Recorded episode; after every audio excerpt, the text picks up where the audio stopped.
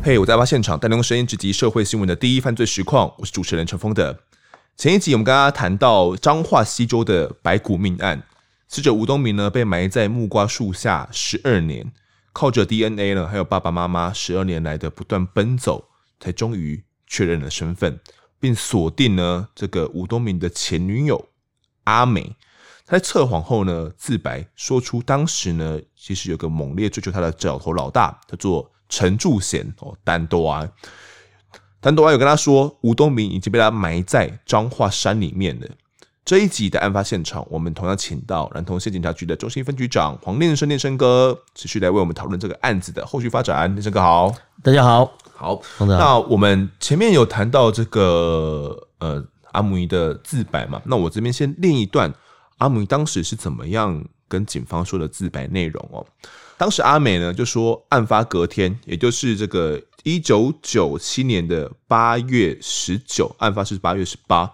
案发隔天呢，他说在隔天的下午五六点呢，这个陈柱贤就有用单独就打公共电话到他们公司里面，约他到店旁边的巷子里面去谈判哦，然后就加上了一部跟修理厂借的车。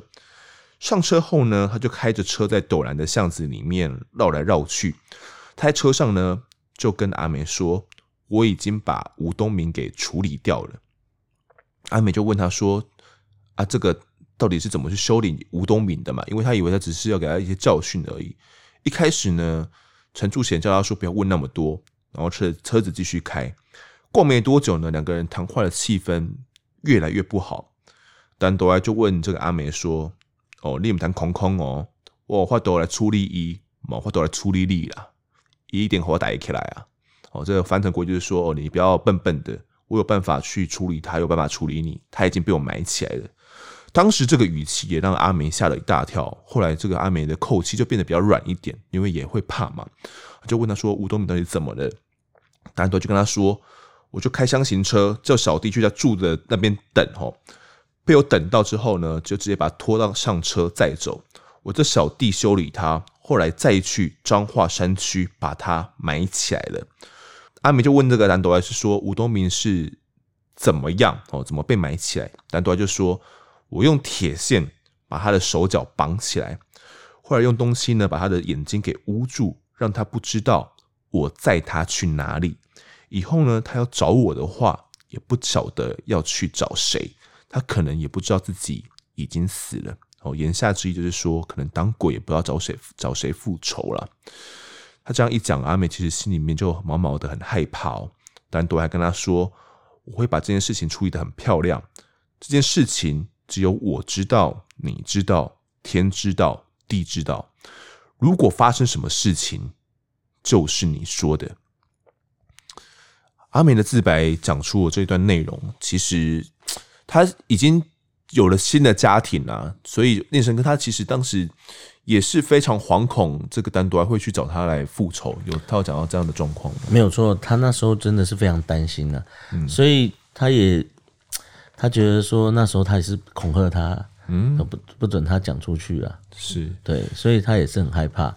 那后来好不容易他脱离了他们，嗯，然后然后也脱离了这个这个环境，然后到另外一个地方也也都成有都有家庭了，对啊，所以他也更担心被报复啊。嗯，好，那个念生哥，我们其实这个阿姆呀，我们当初有怀疑过他有涉案的可能性吗？哦，我们一开始也觉得他可能有涉案，嗯、一开始我们觉得说应。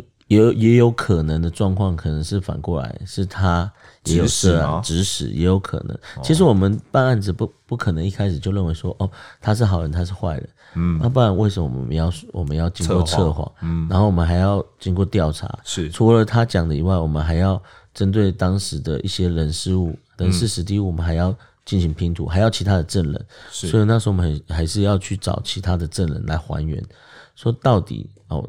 我们阿姆有没有涉案？涉案程度是什么？嗯、当然，他后来他也是很配合，包含说我们的单多啊，他的一些作案的一些细节，他也都有供出来。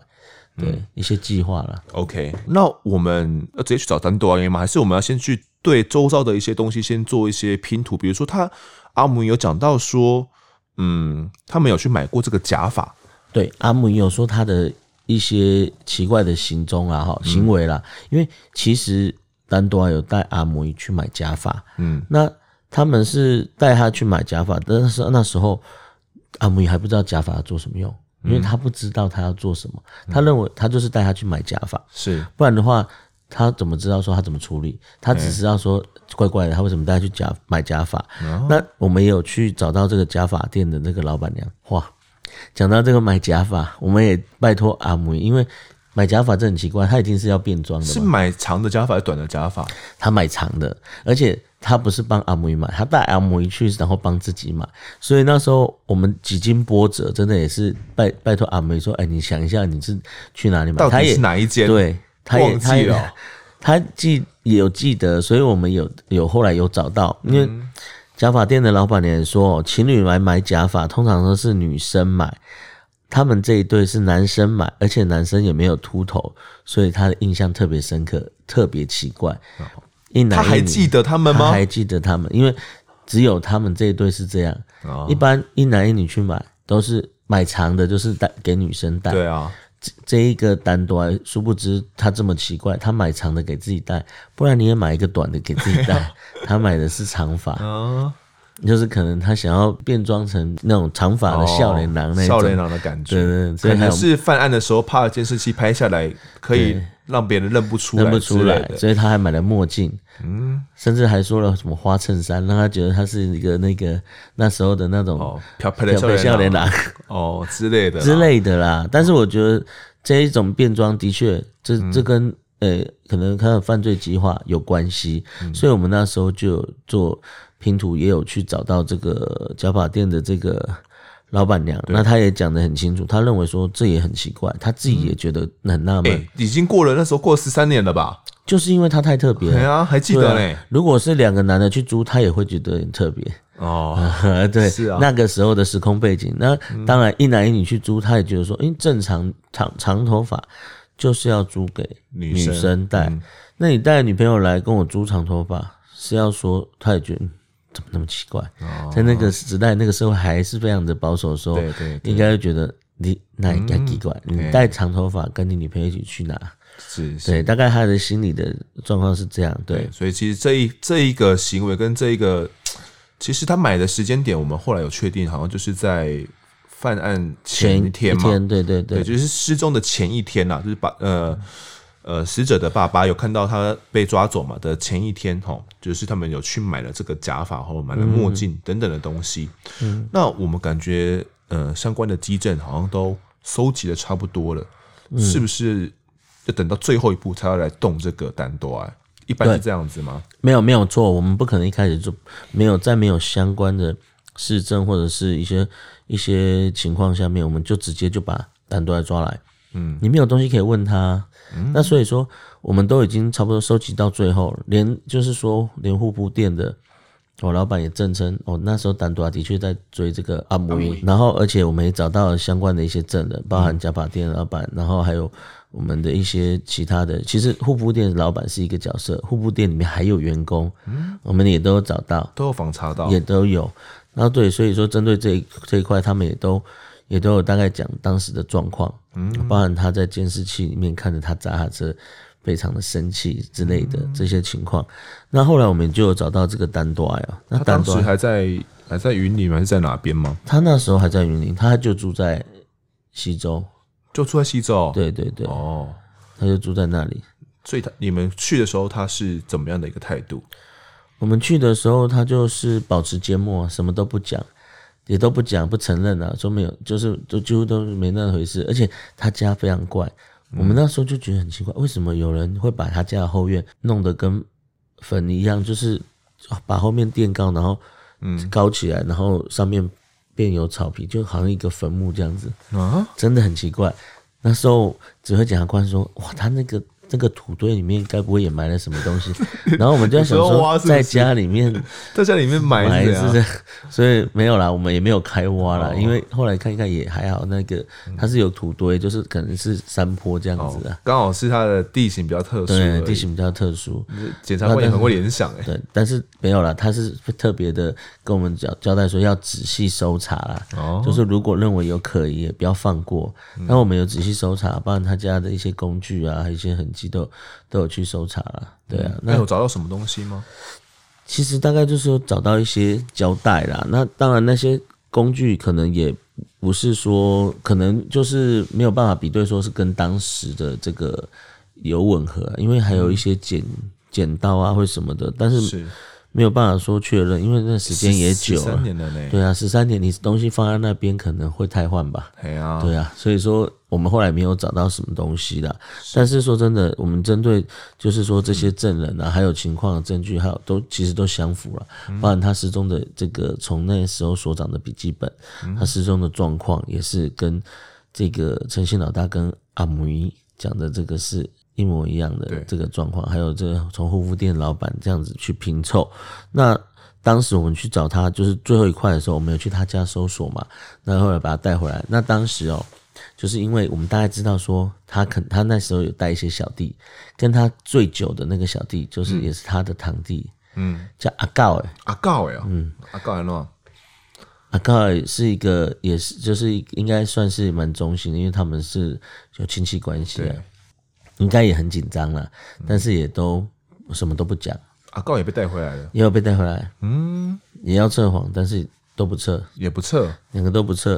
哦，那单端说心脏有问题啊，阿告不晓得是哪里有问题，反正就是不测，就不测，就对，心脏有问题，可能受不了那个，对，他的他认为说他的他的心脏有问题，可能他质疑我们会测错。但是其实是这样啊，测谎可能之前有讲过，一定是先看你的身心状态嘛。对啊，先有一个测试的题组，看你今天的反应好不好。是啊，那所以这跟这些都没关胡扯，你就是不测而已嘛。嗯，你就去拒绝测谎，就是找个理由，找个理由，什么理由？我们也可以等你好一点了。对啊，他就是不测。我其实这个单多埃，我们后续有了解说他是怎样一个背景吗？哦，他那他那时候就是带了一群小弟在那边危害乡里啊。可是就是说鱼肉生命的感觉是不是？嗯，那那时候感觉是这样，所以他算是一个角头啦。不过我们那时候只知道说他带了小弟，然后有可能就是呃在那边是做一些赌的赌博啊或者什么的其他的一些犯罪，但是没有想到他是这么凶狠的，把人抓去活埋。就我们所知，他是说他把死者是。头下脚上丢到坑里面以后，就活活的把把他埋起埋埋起来，而不是先把他打晕之类的。你是说阿姆尼这样说吗？对，他跟阿姆尼这样说。哦，头下脚上就这样逮里一个，对吧？逮里比逮里比，哇，所以非常惊悚啊！因为把人活埋，嗯、你看他还把他的那个眼睛、嘴巴都蒙起来。不断，然后又用手脚用铁丝，他不断的挣扎，可是你还是活生生的把埋埋在里面。那那群小弟是没有人性嘛？嗯，所以说我们在侦办这些案子的时候，就认为说，最终的正义还是要来到。我们最后还是就是在侦办过程中，也是尽量把这些拼图拼起来。最后他虽然说拒绝测谎，但是我们还是用现有的证据，然后检察官让用现有证据不断的让我们去搜证，包含你去找到这些哦加法店的老板娘哦，然后还有一些哦什么一些其他的那些员工。嗯的这些证证证词，其实其实十二年这个光阴是不算短，嗯，人事全非，那怎么样去拼凑，真的就靠我们这样子。一点一滴的，然后每天，然后去找，因为有可能有那时候是化名什么古巴，然后什么他家是在卖牛肉的，哦、然后跑去那边啊，不是哇，是另外几类啦，嗯、然后一个一个找哦，古巴高点几下，低吧低吧高几下，够低啊高高几下。哦，因因为他们都会讲绰号，但是有的时候是小弟对。小弟啊，或者是说还有一些员工，嗯、然后那时候他们大概哦谁是谁，可能没有那么的。简单就是说找得到，嗯，但是我们还是尽量的把比较关键的一些证据、证人、证词都拼凑起来，让这最后检察官也是会把他起诉。这个凶凶险啊，这个单多啊，其实一直不愿意承认啊。但我们有一点很重要，呃，死者的父亲呢有讲到说，他在犯案的时候呢，他在目击有看到自己的儿子被抓走，哦，有看到儿子被抓走的整个过程。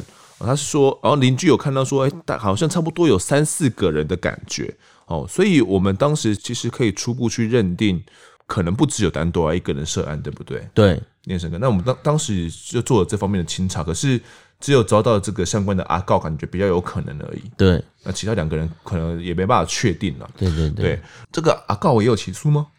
没有，因为阿告，我们那时候本来要确定阿告的身份，但是陈柱贤自己不讲。嗯嗯，对，这个陈陈丹多啊，他也不讲嘛。嗯，那他不讲的状况下，因为阿姆尼他没有办法确认谁有去，能够知道有去的就只有丹多啊自己。嗯，那丹多啊自己有去，所以他才可以说的那么清楚，那么明白。嗯、但是他他不就是不讲谁还有参加？对，因为他从从头到尾他都说，他就也不会去把这个事，就是我们调查的事实都讲出来，他都否认犯行，而且态度不佳。是。对啊，因为他强他上车以后用这种手法，就是他跟这个阿姆讲的这个手法，就是铁丝绑捆绑手脚，胶带缠绕这个眼呃眼睛。跟口鼻，然后嘴巴，然后然后把他杀害，让他窒息而死哦。就是说其他他都没有再把他的共犯再进行交代。我们认为阿告有是因为他们是亲戚关系，而且他一直都跟着他。嗯，但是但是这就没有办法欠缺相关指证，对啊，因为没有其他人指证他，那加上丹多他自己又不讲，所以最后阿告是没有被没有没有被起诉，被起诉，对。但是其实，在定验的时候啊，嗯，这个红检察官还特别打电话给我，他还跟我讲说，定验的哦，他可能会抓去关，也有可能会跑。我们彰化的警方看着他，要把他抓去执行。如果有机会的话。应该要再把他抓出来问，看他愿不愿意讲哦。如果因为确定被判刑了嘛？对，好，那我们现在讲一下关于审判的整个过程好了。嗯，其实那时候陈柱贤跟阿姆其实都有被起诉哦。对，有对，对，他们两个人都是被依照杀人罪嫌去起诉。那在二零一零年的十二月底呢，其实地院先做出了判决哦。那这个丹多还在法官的审理时候就说了，他从来没有追过阿姆啦。也不知道自己轿车被砸是吴东明做的哦，也没有跟阿姆尼去假发店买什么假发易容啊，更不要说是活埋吴东明哦，他跟吴东明的死完全没有关系。但是法官呢，依据这个护肤店的经理啊、假发店的老板啊，还有阿姆尼的证词，证明说丹多拉其实知道砸车是谁做的，而且呢，他也跟到假发店去购买假发，而且还说出要去教训哦吴东明这些话。认为丹多埃是为了脱罪，哈，一概的去否认犯行。法官也认为说呢，丹多埃在审理期间呢，一直否认犯行，态度不佳。他初步判定呢，可能是伙同三名姓名不详的男子啊，强压被害人上车之后呢，用铁丝捆绑手脚，胶带缠绕，活埋去杀害，导致被害人窒息死亡，属于共同的正犯啊。加上他其实在哦，可能二一九七八年就因为杀人而被判刑，一九七九年又因为杀人未遂就被判刑，哦，等等的，然后减刑后被合并执行九年。那假释出狱之后呢，又有一件过失致死的案子，可以说他其实是累犯啊。关于这种谋财害命或者是杀人的这种相关的东西，哈，其实是累犯，所以决定呢加重他的刑责。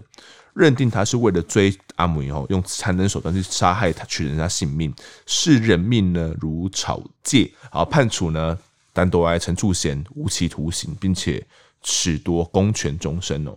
其中有一段法官的说法，我觉得非常有意思哦。那我这边念一下。法官这样说的：“他说，被告陈柱贤从侦查到审理结束，都以心脏问题来拒绝测谎。但送到秀川医院检查后呢，发觉他心脏也正常啊，没有什么精神问题，没有证据显示呢他不能接受测谎。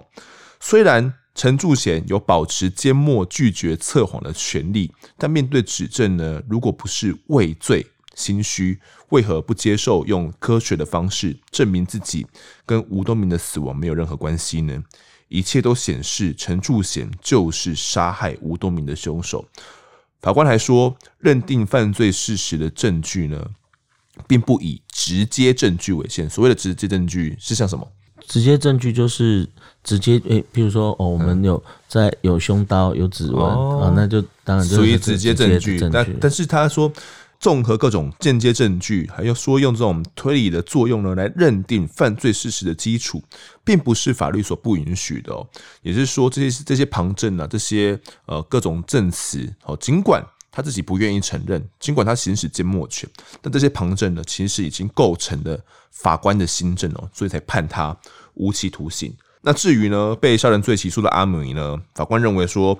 他在侦讯的时候主动说出曾经跟陈柱贤在一起到假发店买假发啦，而且检方没有具体的事证证明说，呃，这个阿姆有参与杀人，所以呢判阿姆无罪。到了二审呢，法官又维持原判决哦，但是这个丹朵还被裁定二十五万元交保，当时就有起了一些相关的议论，是不是？对，当时状况是怎么样？怎么怎么会说被？诶，多又判他无期，又被裁定交保，这个好像有点违反常理，是不是？法官判的有点心虚。那时候社会有些议论，有这样的说法，有对这方面有做讨论吗？念生哥，我们那时候其实我们都是尊重司法的判决，至少他也把他判下去。至于要不要交保，认为他可能认为说，虽然我判了无期徒刑，但是他他还没有定验，那他也积压了一阵子的时间。那法官他当他当然他有交保，他。交保的理由，对，但是我不认为说他判的心虚，因为一个判决可以判决出来，他必须还要经过检验。除了我们外面的人在那边议论纷纷之外，他还要送到第三审，尤其杀人这种重罪。对，所以说实际上他判得下去，他就是认为说我判决是依照法律来判决。嗯，那至于说我为什么要交保，他有很多种考量，因为也有可能陈淑贤他的律师，他可能主张他的身体的状况，或者是有其他的。的因素，所以给他交保，因为也有防逃机制啊。那时候我们那时候有很很多防逃机制，可以不用让他羁留在里面。对，然后就是来一个定时的报道啊，或者那当时当时判决那个状况，所以我倒不认为他有什么心虚的问题，心虚都是外面人看觉得说啊心虚，实际上判决已经做出来。嗯。会不会心虚？不可能是有存在这种心虚的问题，还把这个判决做出来。因为判决做出来是要受公平，而且还要受到第三审的检验。那事实证明，这个判决送到第三审，他还是就是用这个无期徒刑来让这个判决定验。所以说我我相信呢、啊，这除了就是冥冥中自有定论之外，我们的法律也给了这个单端这最好的审判。好，其实二零一四年最高院三审呢就定谳说陈柱贤呢最后是被判无期徒刑哦，就是维持跟一审、二审一样的判决，尽管他不断的行使缄默权，拒绝测谎，也拒绝去吐露任何相关的犯罪事实，拒绝去供出其他共犯，但是呢，一样的是判他无期徒刑。那后来呢，就是警方呢也马上。防止他脱逃，就派员去把这个在外面交保的这个单独爱具体到案，然后送到地检署去发监执行。但是单独爱其实到最后他还是一直否认所有犯行。我们后续还有去跟他聊过吗？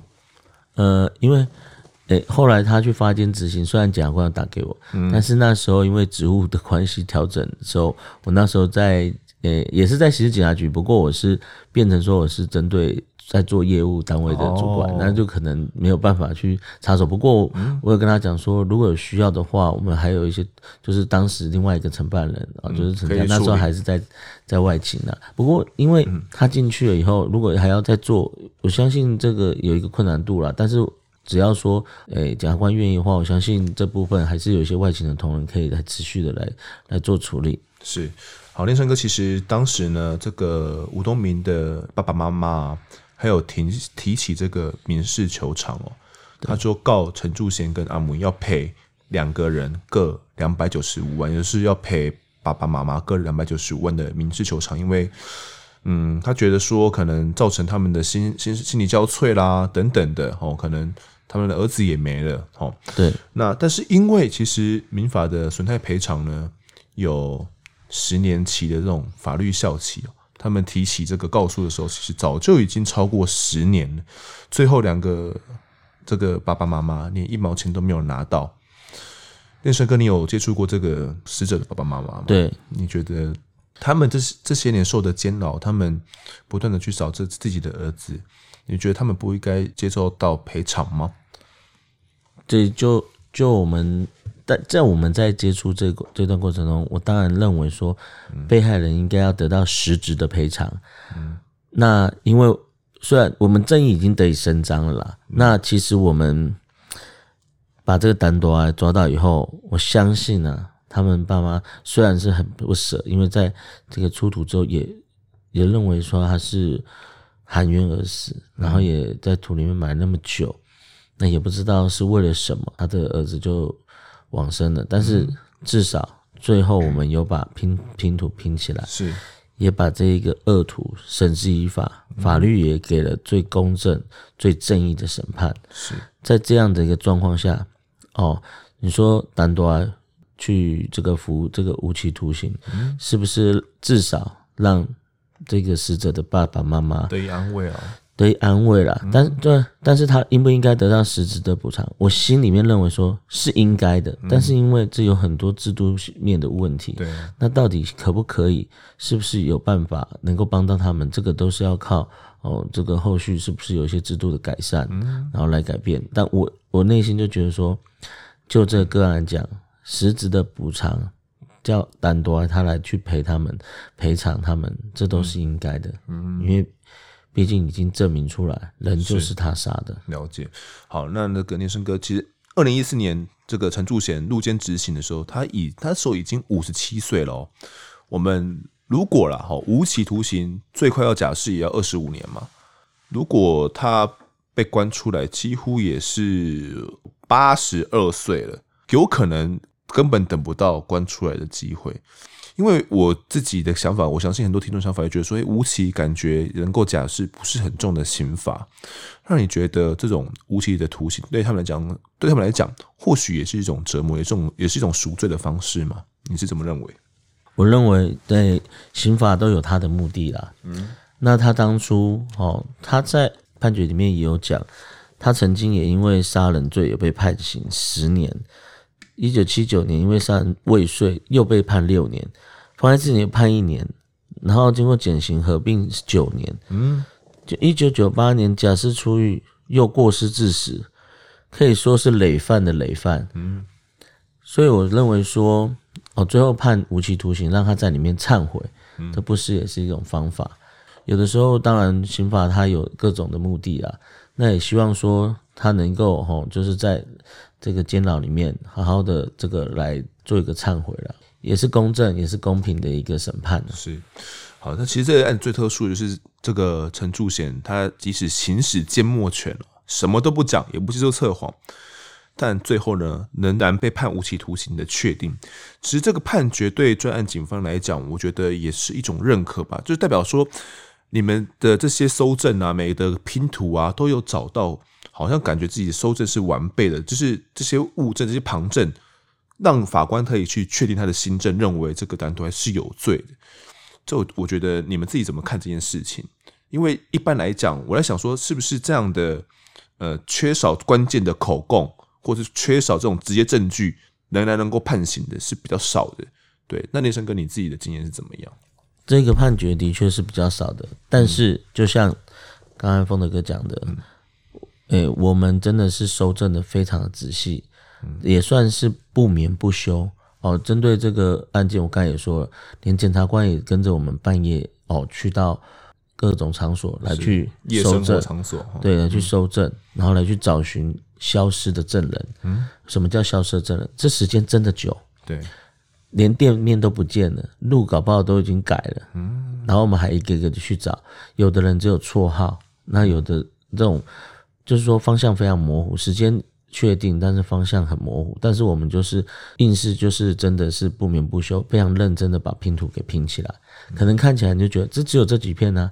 对啊，这几片中间要用一些细微的一个连接，从可能要到这个老板，可能中间还有阿猫阿狗，刚刚讲迪吧，然后还有一些他们一个一个讲，才说最后才知道哦，原来人在这里，这一块拼图才拼回来。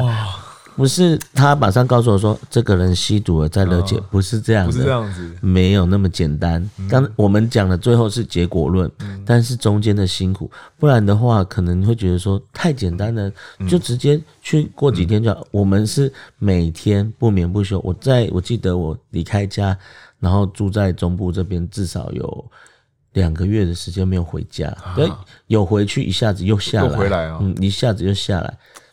然后我跟我同学这样每天就是在这里，嗯，就是为了这个案子。我们不能讲哈，我们每天都很充实，因为检察官洪检察官也非常充实，嗯嗯嗯，对啊，他也 都很有热忱，要把这个案子给办破。他非常的热忱，也非常的认真。最后在起诉前，他也针对这些证据再三的斟酌，然后最后起诉。然后当然，因为就是像我刚才讲，我们也不能一开始办案就认为阿姆他是无罪的嘛，所以他一定也有把他起诉。但是针对这些证据来讲，都是他提供的，有些东西。当然，就是从拼图再拼回来，他也有做。哎，对，没错，当时的状况是怎么样？他也会会把这个拼图拼回来，有甚至他也有提供一些线索让我们去找。对，其实后续你们还有这跟跟这个阿姆有最最后还要见到面，要聊到吗？我后来就没有，不太，因为他也不希望我们打扰到他。嗯，所以这种其实他也算是个被害人。对，因为就我是说也算是啊，嗯、但是就是在这个纠葛里面呢、啊。对，其实他很很多事情，他也认为说，他也不愿意这种事情发生，但是可能在这种感情的纠葛里面，大家都不愿意说哦，对方受到伤害，但是最后最终因为这种争风吃醋，然后又得到了这个单多爱，嗯，那这种东西他始料未及，他也认为说，因为这样子他也有点也是担心受怕了好一阵子，最后好不容易脱离了他们，嗯，所以当我们在找上他的时候，他也很压抑。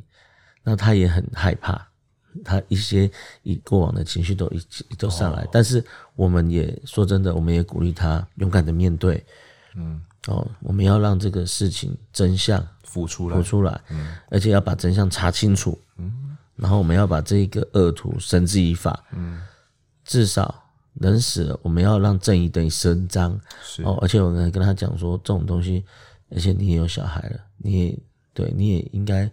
有些东西你也要挺身而出，嗯、这种东西你也不可能再回避了。对对啊，后来当然经过一些测谎，还有我们晤谈，还有一些其他的东西，有也有找到相关的证人，他也一一的，哦，也都有有帮助我们收证这样子。这、嗯、阿姆是像你找人，可能也是这个案子的被害人，他也都不愿意这件事情发生。然后我们今天其实透过他的名字，但我们选择不揭露。哦，选择不揭露，那也希望阿姆的家庭现在是过得好的。